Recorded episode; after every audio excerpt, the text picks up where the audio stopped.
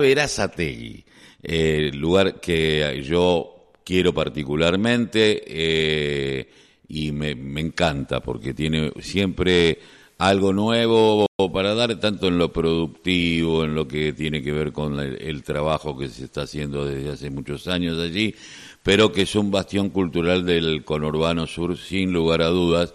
Por eso estamos en comunicación con Marcelo Silva, el director de eventos culturales de la Secretaría de Cultura y Educación de la Municipalidad de ese distrito, porque este sábado y domingo 2021 la Municipalidad de Verazategui, gestionada por el intendente Musi, presentará La Calle de los Libros, un evento de propuestas editoriales independientes locales y regionales con participación de la editorial municipal, porque es uno de los pocos distritos que tiene una editorial municipal, eh, Ediver y la feria regala cultura, están librería, bueno. Pero le vamos a preguntar un poquito a, porque yo no soy el protagonista, sino Marcelo Silva y la gente en particular sobre este evento. Muy buenos días, Marcelo, Carlos Tafanelli, Alejandro García, te saludamos. ¿Cómo te va?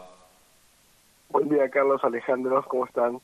Bien, bueno, eh, esto es, es, importantísimo, ¿no? Porque se terminó la Feria del Libro hace poco eh, y Verazategui a el tema de, de, la construcción de cultura y me encantó esto de la calle de los libros.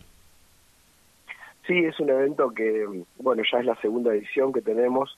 Eh, la primera fue post pandemia, fue la primera, el primer acercamiento, digamos, a, a un evento que tenga que ver con, los libros, en un momento en donde eh, hacer eventos masivos eh, eh, estaba como vedado, entonces eh, la calle de los libros nos proponía un evento de libre con otras características respecto a nuestra ya digo colocada feria del libro, ¿no? Este esta esta calle de los libros está apuntando pura y exclusivamente a editoriales independientes editoriales que, bueno, no tienen como gran llegada a, una distribución masiva y que, y que, bueno, tienen muy buenos títulos, muy buenos autores, pero, pero bueno, los espacios para que ellos puedan, eh, digamos, ofrecer su, su, su material y demás son reducidos. Y aparte un gran abanico también con, con ilustradores, encuadernadores,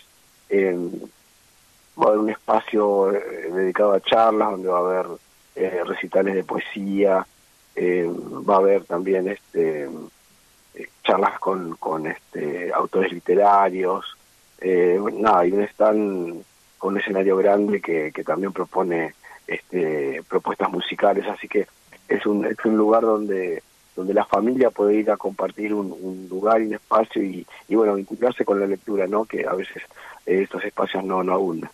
Eh, Va a haber también talleres para, la, para juventudes. ¿Cómo, ¿Cómo es la dinámica de estos talleres? Sí, la feria está pensada como, con tres patas fuertes, ¿no?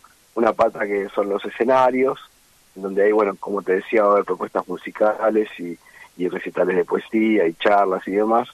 Eh, uno interno que va a ser un poquito más grande y otro externo, porque digo, el complejo de la calle nos ofrece como esa, esa posibilidad, ¿no? De tener un gran escenario a cielo, digo, cubierto y después un armado de feria a cielo abierto.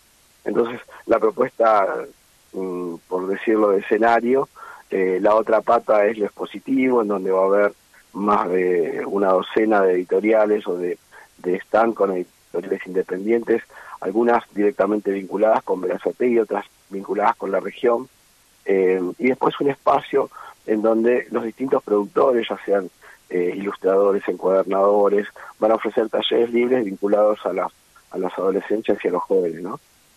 Eh, se espera que haya una cantidad de gente. ¿Qué pasa si llueve? Sí, bueno, eh, este es un evento, como te decía, mixto, ¿no? Tenemos em, un armado interior y otro exterior. En el caso de que llueva, bueno, mudaríamos toda la propuesta al interior del, del complejo de la calle, o sea que no se suspende por lluvia el evento, eh, eso es algo que lo pensábamos, dado que en la primera edición nos pasó, que nos agarró un, pequeño aguacero que, bueno, desarmó la fiesta. Pero bueno, ahora está pensado como, como para que las cosas puedan suceder adentro y que, dado el caso de que llueva, no se suspenda.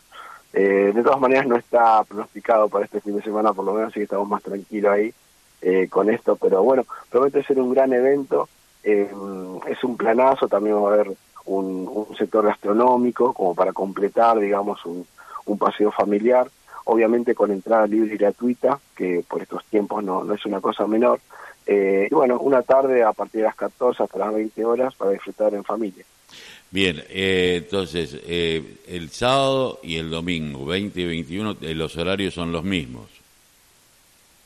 Sábado 20, domingo 21, a partir de las 14 hasta las 20 horas, en el complejo municipal La Calle, esto es 148 y 18A, vamos a estar con la Feria de los Libros.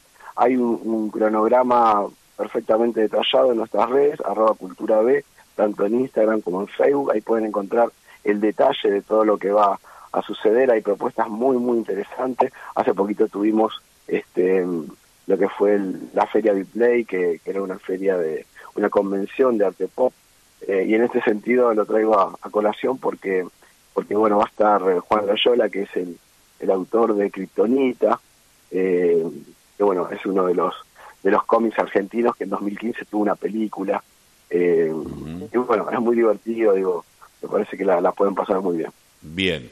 Marcelo, te agradecemos mucho haber pasado por eh, la voz aquí en la radio de la Unión Nacional de Club de Barrio, FM WEN 93.9. Te mandamos un abrazo y bueno, nos daremos una vuelta, el, si no es el sábado, el domingo seguramente.